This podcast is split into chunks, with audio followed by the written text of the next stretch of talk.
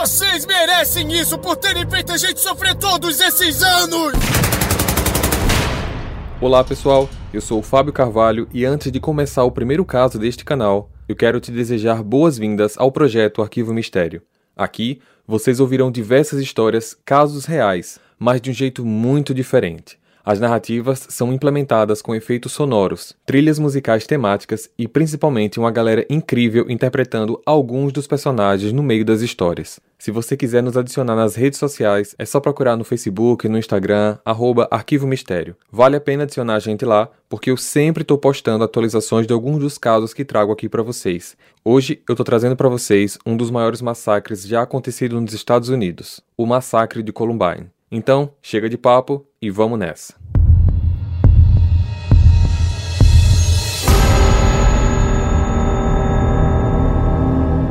O caso de hoje aconteceu no dia 20 de abril de 1999, em Columbine, Colorado, Estados Unidos.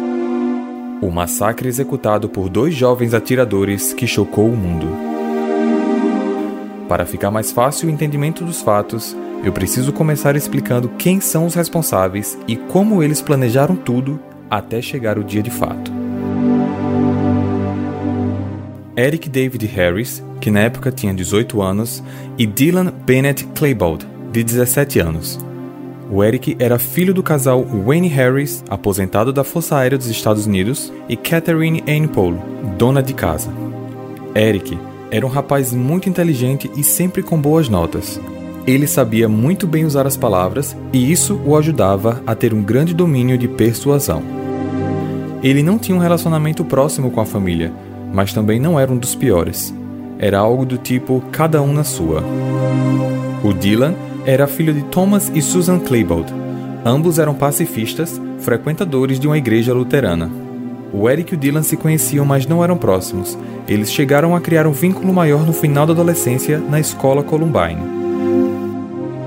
Os garotos não costumavam faltar aulas. Eles participavam das atividades regulares como teatro, operavam videocâmeras para gravações de apresentações de alunos e, pela facilidade que tinham em manusear equipamentos eletrônicos, eles acabaram se tornando responsáveis pela preservação do servidor dos computadores da escola. O que se fala até os dias de hoje é que existe a possibilidade deles terem sofrido bullying durante o período que estudaram lá. Contudo, psicólogos, autores de livros e algumas reportagens divergem nesse assunto. Uns dizem que eles tinham uma mente doentia e que eles queriam apenas matar. Já outros dizem que eles sofreram bullying e que esse foi o gatilho para o massacre. Os garotos tinham diários onde eles desabafavam seus sentimentos, muitas vezes raivosos. O diário do Eric possui muitos palavrões. Já na primeira página é possível identificar o quão rancoroso e superior ele se sentia. Todo mundo tá sempre fazendo gracinhas comigo, mas vocês vão pagar por isso. Será a vingança final. Eu odeio vocês por terem feito brincadeiras maldosas comigo. Não me venham com essa porra de bom, a culpa é sua, porque não é. Antes de eu deixar esse lugar, eu vou matar quem eu considero inútil. E se você me irritou no passado, você vai morrer se eu te ver. Eu não esqueço das pessoas que mexeram comigo mas eles nunca terão a chance de ler isso porque eles estarão mortos antes disso ser descoberto.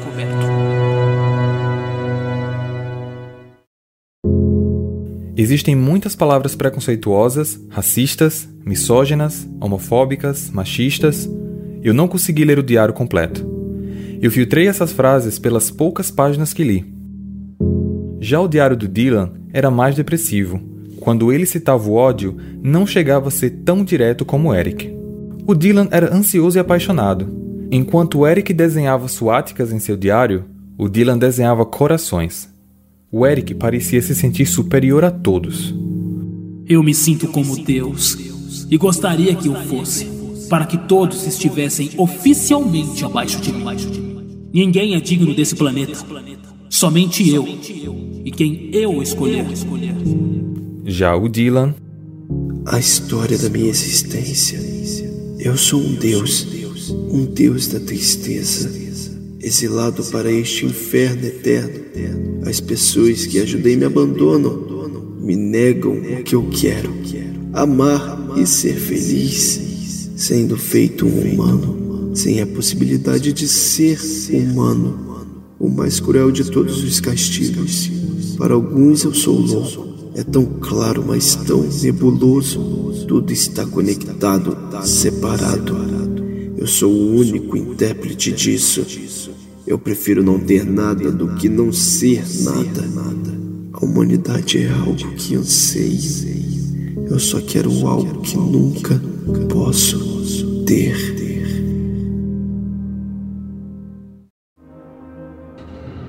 O contraste entre os dois era bem grande.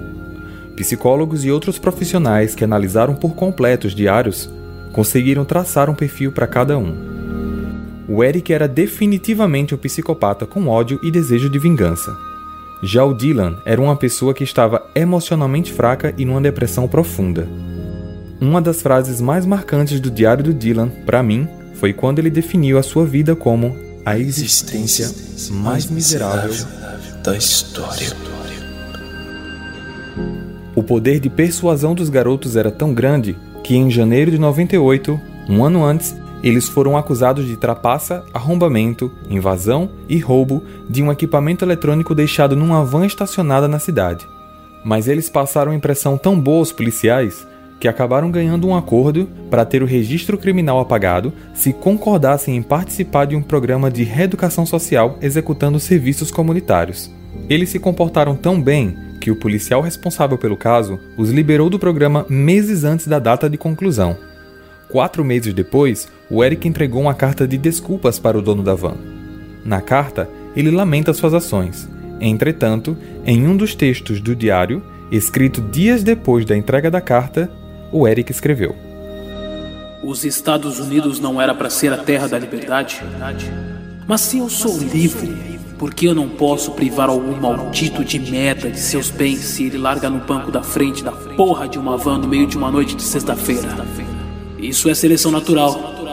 Devem levar tiros. Filhos da puta. Os dois organizaram o massacre a Columbine por quase um ano. E assim, no dia 20 de abril de 99, eles colocaram o plano em prática. Dylan acordou bem mais cedo que comum e saiu. A mãe do Dylan sabia que naquela data ele tinha uma prova para fazer mas mesmo assim, ela achou estranho ele sair muito mais cedo do que o normal. Dylan, por que você está indo tão cedo para a escola? Tchau, tchau. A Susan não sabia que essa seria a última palavra que ela escutaria do seu filho. O Dylan, na verdade, estava indo se encontrar com Eric para finalizar a montagem das armas, além de programar o relógio de algumas das bombas. O plano dos dois era Plantaram uma bomba próxima ao corpo de bombeiros, duas bombas na cafeteria da escola e uma bomba em cada carro deles. Os carros ficariam estacionados próximo à porta de duas das três saídas da escola. O que deveria acontecer era: a primeira bomba explodiria perto do corpo de bombeiros, o que manteria eles ocupados enquanto as outras duas bombas da cafeteria explodiam. Assim que as bombas da escola explodissem, os alunos, assustados, deveriam correr para fora da escola por uma das três saídas: as duas laterais, onde estavam os carros que também iriam explodir, e a entrada principal, onde eles estariam aguardando do lado de fora com armas. Mas não foi exatamente assim que tudo aconteceu. Após eles terem plantado todas as bombas, a primeira, a do Corpo de Bombeiros, que estava programada para explodir às 11h14 da manhã, explodiu, mas não foi como esperado. O fogo foi pequeno e dominado pelos bombeiros em poucos minutos. As bombas da cafeteria estavam programadas para as 11h17, as bombas dos carros ao meio-dia. Cada bomba pesava 9 quilos e eram feitas de propano.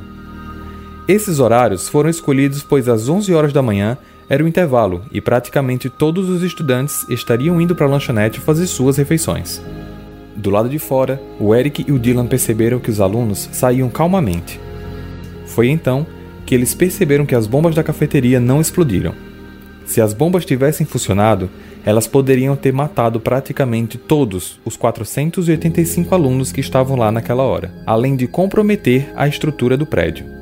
Então, eles decidiram dar início ao plano B, que seria não mais esperar os alunos saírem, mas sim entrar na escola.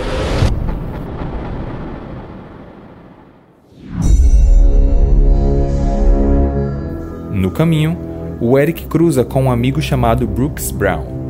Eric, por que você faltou à prova hoje, cara? Está tudo bem? Isso já não importa mais. Eu gosto muito de você, Brooks. Vá para casa. Vá para casa. Brooks não entendeu nada, mas sentiu que algo estranho estava acontecendo, e então imediatamente ele obedeceu e foi embora. Mais à frente, o Eric se depara com dois alunos sentados na grama. Eles eram Rachel Scott e Richard Castaldo, ambos de 17 anos. A Rachel levou quatro tiros e faleceu na hora. O Richard levou oito tiros, que atingiram o peito, o abdômen e os braços. Ele sobreviveu, mas infelizmente ficou paraplégico. Seguindo em direção à escola, os dois veem três outros alunos que até o momento não tinham percebido o que estava acontecendo. Esses três alunos eram Daniel e Sean, de 15 anos, e Lance, de 16 anos. Mais uma vez, sem falar nada, Eric e Dylan atiram. Mesmo ferido, o Daniel tenta fugir. Sean e Lane sobreviveram, mas Daniel acabou não resistindo. Alguns alunos que estavam próximos começaram a perceber o que estava acontecendo.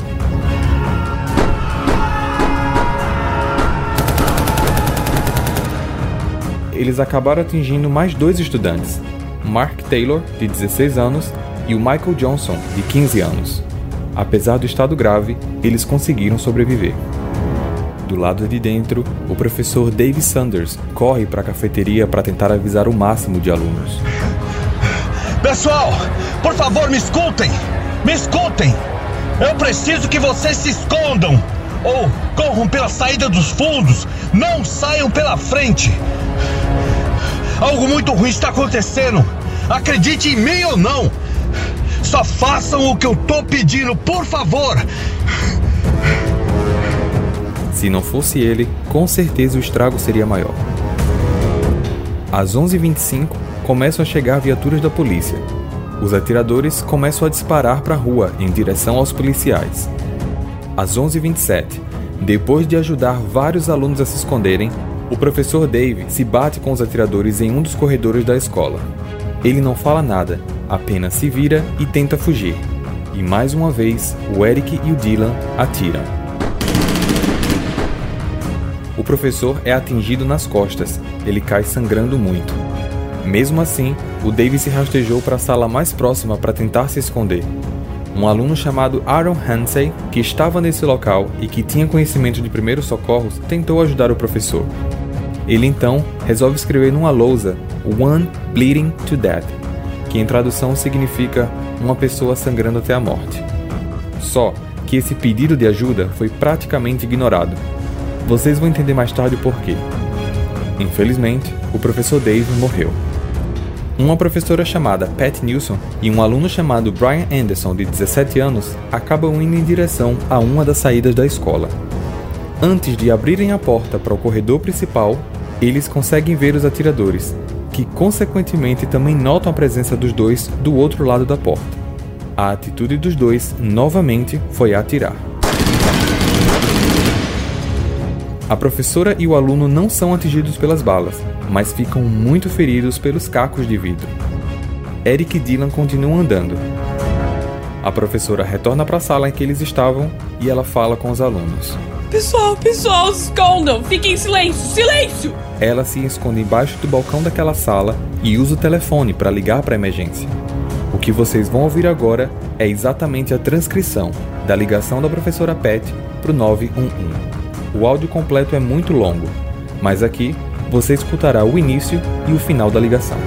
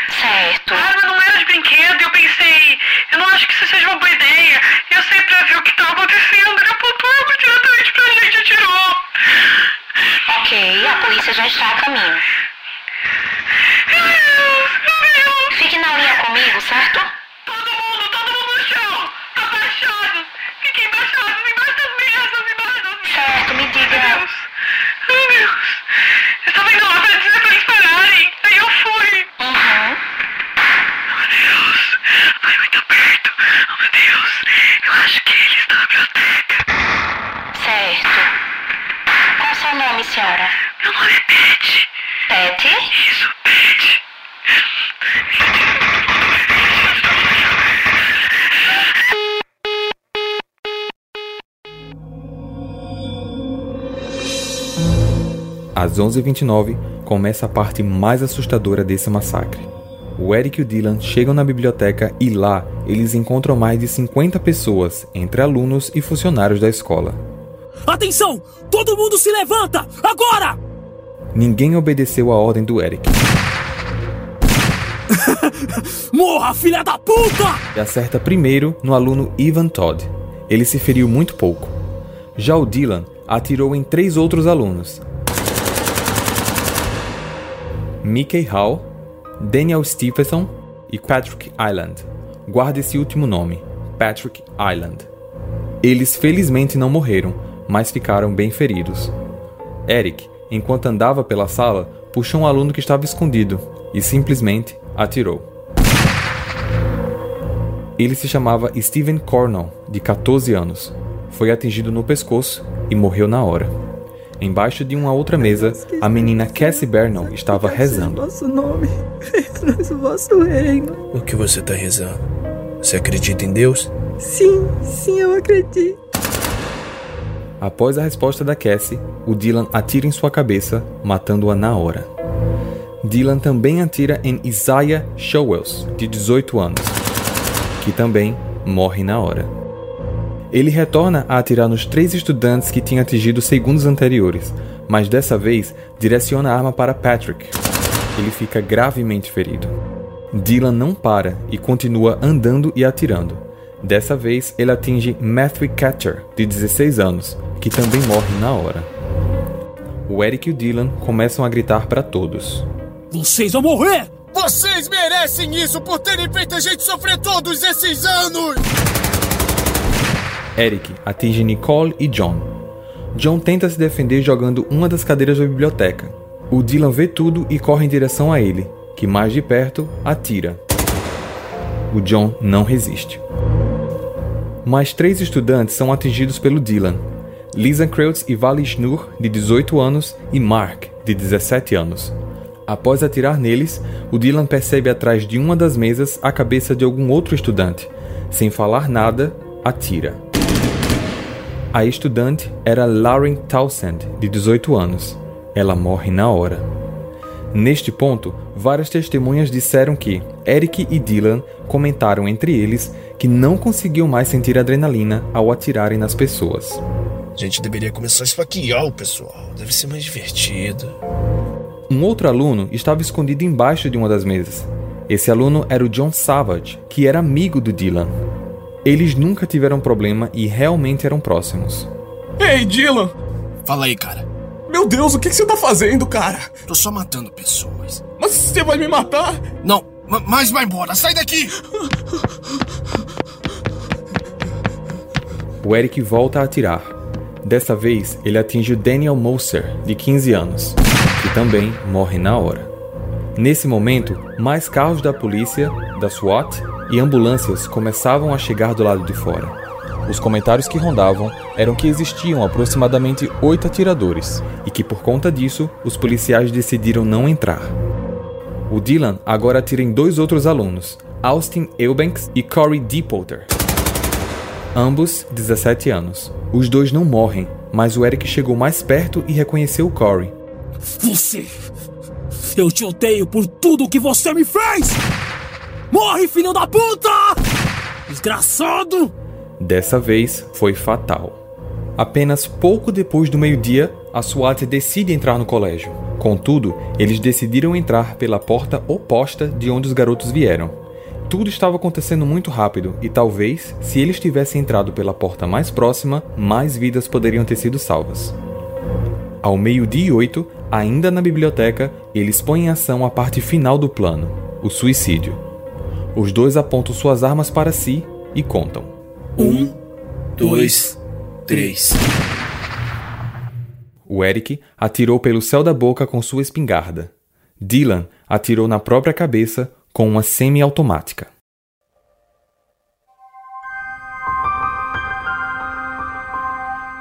Do outro lado da escola, os alunos ainda pediam ajuda para quem estava do lado de fora, principalmente para tentar salvar a vida de Patrick Island, aquele que eu pedi para vocês memorizarem o nome. Lembram? O que aconteceu foi: o corpo de bombeiros decide resgatar o menino pela janela, e durante o resgate, a equipe deixa o menino cair de aproximadamente 4 metros de altura. Ele conseguiu sobreviver. O caso de Columbine foi um massacre que despertou o assunto de bullying nas escolas. A partir desta situação, esse assunto passou a ser tratado com muito mais atenção. Ao todo, foram 13 vítimas fatais desse massacre, 12 alunos e um professor. Outros 21 alunos ficaram feridos.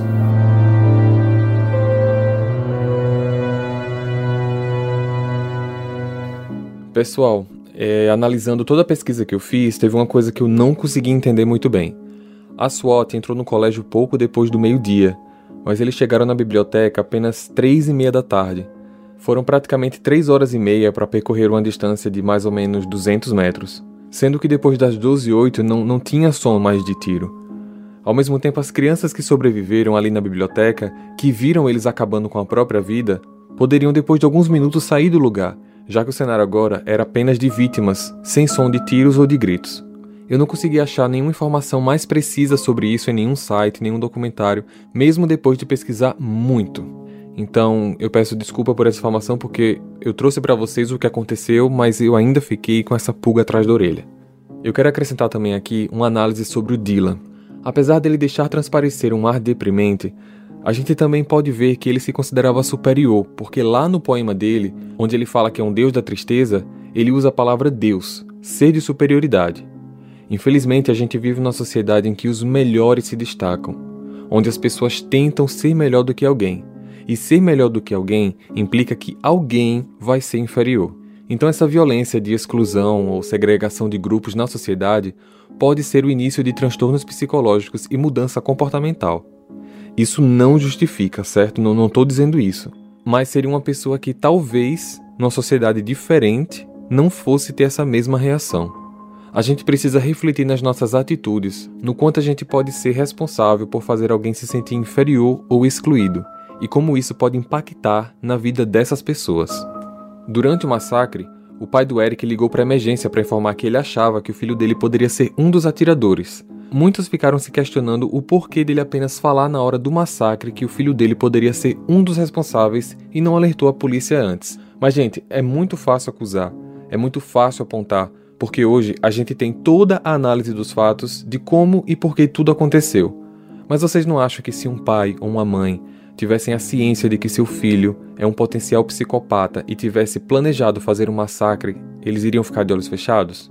Se mesmo as autoridades e pesquisadores só conseguem agir depois de um crime cometido, por que, que exigimos das famílias que elas tenham o poder de adivinhar? Parece que o que a gente está querendo é um mundo no estilo Minority Report. Os pais do Eric, até hoje, mais de 20 anos depois do massacre, nunca falaram com a mídia sobre o assunto. Eles se limitaram a dar todas as informações apenas para a polícia por medo de mais julgamentos da população. Os pais do Dylan também ficaram anos sem vir a público, Apenas 15 anos após o massacre, a mãe do Dylan, Susan Claybold, publicou um livro chamado O Acerto de Contas de uma Mãe, onde ela explica a massa que culpava ela pelos atos do filho. Perguntavam para ela: Como você não percebeu? Que tipo de mãe você é? E ela se pergunta isso até hoje. Mesmo a família tratando Dylan muito bem, ele era quieto. Mas em alguns momentos ele demonstrava também carinho, amor e era praticamente impossível perceber que o Dylan precisava de algum tipo de ajuda. Mas mesmo assim, ela fala que durante anos se sentiu culpada. Não pelo fato da criação, mas sim porque no dia que ela viu Dylan saindo cedo, mesmo ela achando algo estranho, ela não o impediu. No livro, ela ainda fala que a coisa mais dolorosa da vida dela foi quando ela recebeu a notícia de que a escola estava sofrendo um ataque de atiradores e ela tinha percebido que o filho poderia ser um deles. Então ela começou a rezar para que seu filho morresse logo e não ferisse mais ninguém. Vale acrescentar que ela doa toda a renda do livro para ONGs que ajudam adolescentes com depressão. O livro foi feito mais para tentar tirar o enorme peso que ela carregava durante todos esses anos. Após o lançamento do livro, ela começou a aparecer em público dando entrevistas, além de participar de um TED Talk, no qual eu recomendo muito, mas muito que vocês assistam. Tem link dele lá no YouTube com legendas em português, é só procurar Susan Claybold ou Sue Claybold TED Talk. Mas eu vou compartilhar aqui para vocês dois trechos que mais me comoveram no discurso da Susan. Antes do tiroteio, eu acreditava ser uma boa mãe. Ajudar meus filhos a tornarem-se zelosos, saudáveis e adultos responsáveis era a missão mais importante de toda a minha vida. Mas a tragédia me convenceu de que eu fracassei como mãe e esse senso de fracasso, em parte, que me trouxe aqui hoje. Estou aqui para compartilhar a experiência do que é ser a mãe de alguém que mata e causa dor.